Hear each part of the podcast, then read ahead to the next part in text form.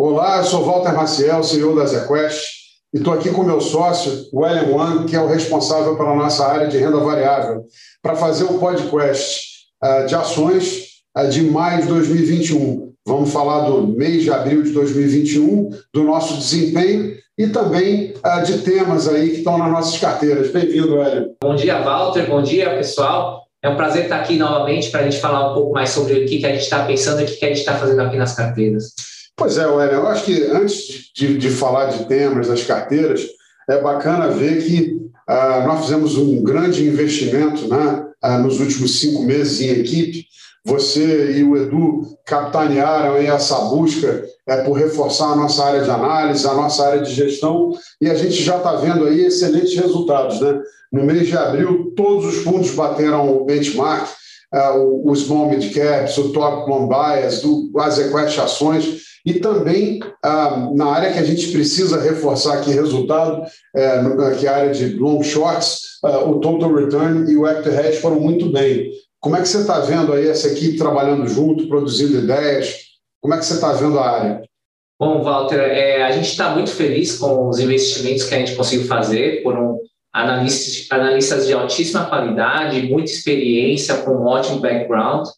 E agora é só um, uma questão de prazo, né? O, a gente gosta de falar que investimento é uma maratona e não uma corrida de 100 metros, então, para a gente, internamente, isso também é verdade. Então, nós, nós esperamos que o processo, os analistas, as pessoas que vieram consiga, consigam entregar resultados robustos e que é, a, a, gente consiga como melhorar a empresa como um todo, olhando para frente. A gente acredita que a gente está no caminho certo para fazer isso é, a gente está tentando criar uma cultura aqui muito forte dentro da equipe, uma cultura de humildade, de trabalho duro e cabeça aberta. E, e esses são valores que a gente acha que é muito importante para trabalhar com investimento, porque é, o mundo está mudando muito rápido, principalmente com a adoção de novas tecnologias, e a maioria dessas tecnologias não são óbvias no primeiro momento. Né? Por exemplo, vou te dar alguns exemplos: Airbnb ou Uber. Né? Quem que há 10 anos ia falar que ia ser normal você entrar na casa de um estranho e alugar essa casa por um dia, ou entrar, entrar num carro de um, uma pessoa totalmente estranha e, e fazer um pagamento totalmente por celular. Então, é, como essas coisas são, são que, a, que a princípio, no primeiro momento, não causam muita estranheza, então é, é muito importante a gente sempre continuar com a cabeça aberta para conseguir se aproveitar de, das oportunidades que aparecem no mercado. Mas é interessante o que você está falando, porque aqui no Brasil a gente tem tido também uma revolução tecnológica, fintechs aparecendo, empresas de tecnologia em todas as áreas, mas o tema que você escolheu para falar aqui nesse mês é outro, né, Wayne? Conta um pouco para a gente. Bom, é, esse mês o grande destaque da, de todas as carteiras foi o setor de commodities, a gente está muito otimista com o call de reflation, é, já é um call que é meio consenso no mercado. O que, é o call de reflation? O call de reflation basicamente é a aceleração do crescimento econômico e como essa aceleração acaba impactando a demanda por commodities e, dado essa forte demanda, o preço das commodities acaba sendo elevado. Quer dizer, o, as economias globais lideradas pelo Fed, fizeram um grande investimento em colocar liquidez. A gente está vendo uma recuperação econômica muito forte e isso está provocando um grande surto de aumento de demanda por commodities. Perfeito. E, e aí, Walter, é, eu, por que, que eu escolhi esse tema para ser falado esse mês? Porque o mercado, quando, quando fala desse de inflation, ele foca muito na parte da demanda. Mas tem uma, uma parte importante que está sendo disruptada, que é a parte da oferta. A gente tem visto uma pressão muito forte por essa agenda ISD, e como todas as empresas de recursos naturais têm, têm, têm mudado as suas estratégias e seus processos produtivos para se adequar a essa nova agenda. Alguns exemplos, né? por exemplo, o setor de petróleo, é, setor de energia, as empresas petrolíferas, as majors, têm tido muita pressão para aumentar investimento em energias renováveis. Então, você vai ver as grandes petrolíferas entrando em projetos tanto de eólica quanto solar, e recentemente até a British Petroleum definiu uma meta para se tornar carbono neutro, né, em algum momento. E isso também se, se aplica a países. Né? A China definiu como meta é, se tornar carbono neutro em 2060, daqui a 40 anos, mas ela já já está indo nessa direção. E aí, quando, quando a gente fala de algumas commodities, vamos falar, por exemplo, da Vale, né? da Vale Minério de Ferro. Ah, a Vale hoje é, produz 315 milhões de toneladas, vai chegar 2023 a 400 milhões de toneladas, mas é, no setor ela é a única empresa que possui capacidade para expandir.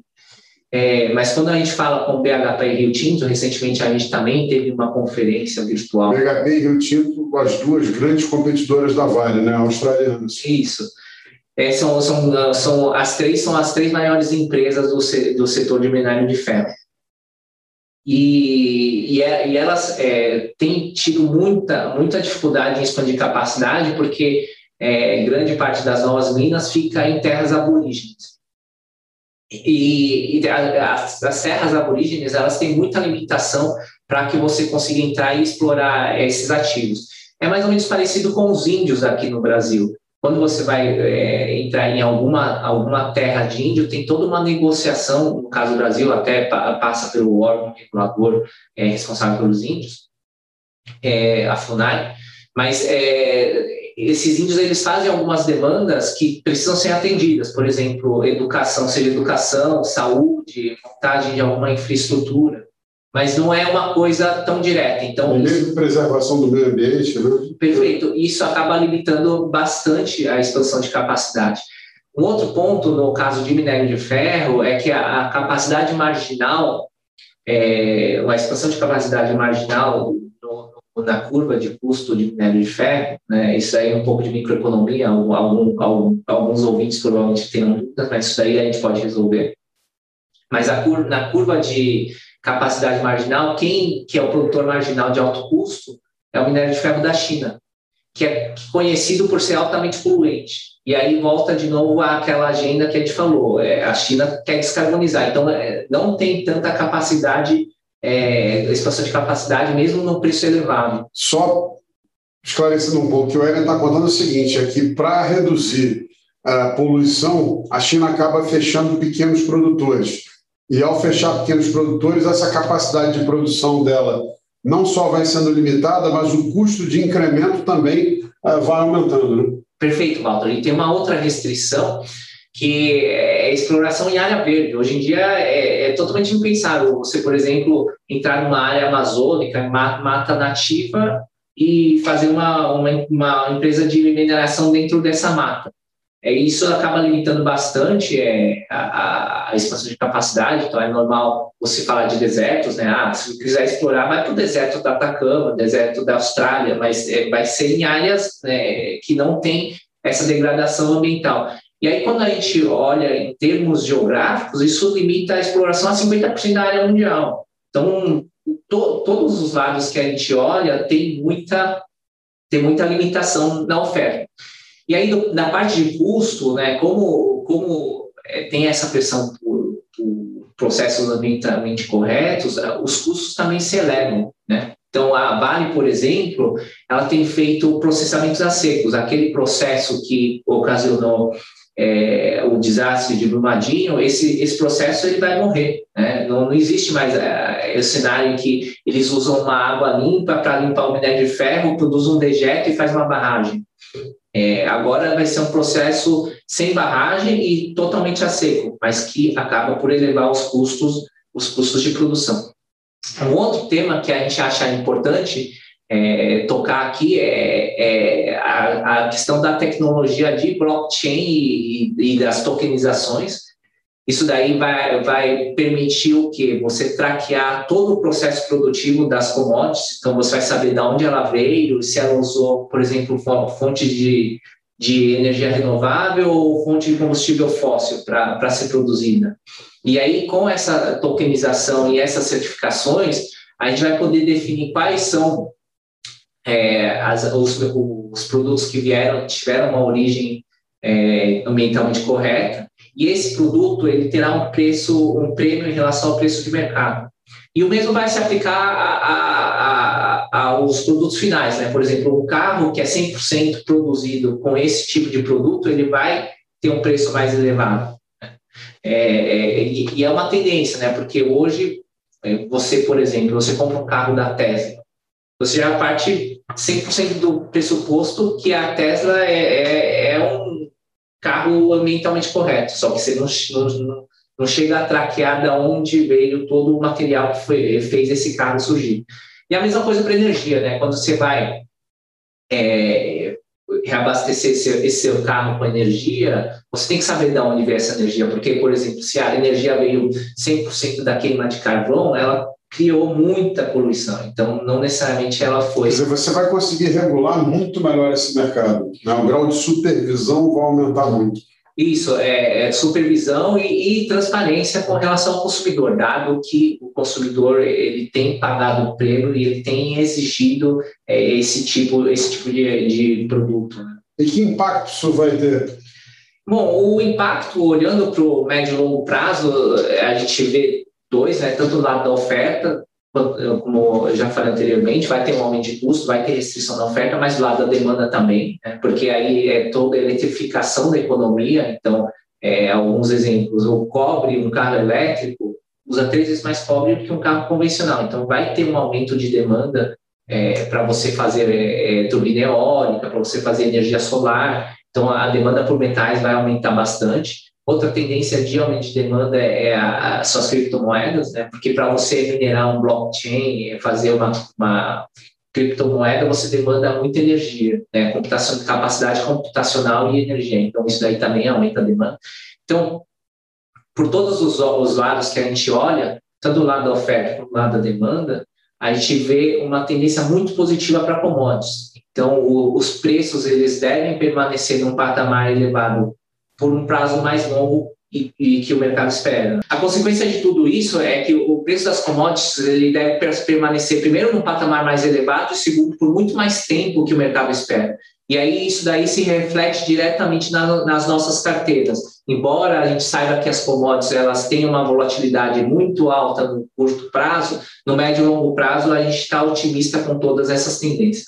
Quer dizer, você não acha que é um choque de curto prazo, é algo que veio para ficar? É perfeito. É, é, um, é uma coisa, é uma tendência secular que vai aumentar em muito a demanda por todas as commodities e todos os preços delas. Também. E o nosso posicionamento hoje é diferente da indústria?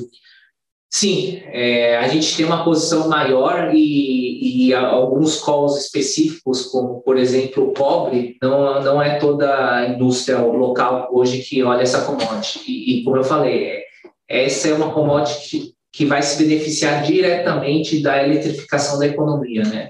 Seja por carro elétrico, seja por, por energia renovável, então todos os lados que a gente olha tem uma parte de, relevante de demanda que vai ser criada. No número da Goldman, por exemplo, é, é, é mais ou menos 4 milhões de toneladas de demanda que vai ser criada nos próximos 10 anos, né? o que equivale a mais ou menos uns 20% da, da demanda total do mercado. É bastante coisa. Pô, super interessante, Wélia. E, e, e, que posições que a gente tem nas carteiras hoje que exploram esses temas? Bom, a principal posição é Vale, continua sendo Vale, a gente já carrega Vale há algum tempo, por todos esses motivos que eu já falei. É, e, e, em termos de valuation, é um play muito barato. É, no preço de tela seria menos de duas vezes EBITDA, a 125 dólares, sendo que o minério está acima de 200 dólares. Ela estaria negociando a 3 vezes e meia EBITDA, então é, a gente vê um play com um carrego muito positivo. É, a gente tem também alguns plays de siderurgia que têm entregado resultados extremamente fortes, a Minas a gente, nos nossos números, vai entregar 3 bi de EBITDA só no segundo trimestre, entregou mais ou menos 2 bi no primeiro trimestre, então nesse, nesse ritmo ela estaria a menos de 3 vezes EBITDA, vai desalavancar bastante, então todos esses plays geram muito caixa, estão se aproveitando de toda essa demanda e vão pagar muitos dividendos para os acionistas nos próximos anos. Maravilha, pessoal. É isso aí. É, acertando essas apostas e a gente tem é, capturado bastante prêmio. A gente vai continuar vendo nossos fundos aí é, se descolando dos benchmarks e se posicionando muito bem na indústria. Obrigado, Hélio. Obrigado. Até o mês que vem, sigam as nossas redes é, sociais. Nós estamos publicando é, conteúdo sempre que tem relevância no Instagram, no LinkedIn, também informações do nosso site ou com a nossa equipe comercial. Muito obrigado, até o mês que vem.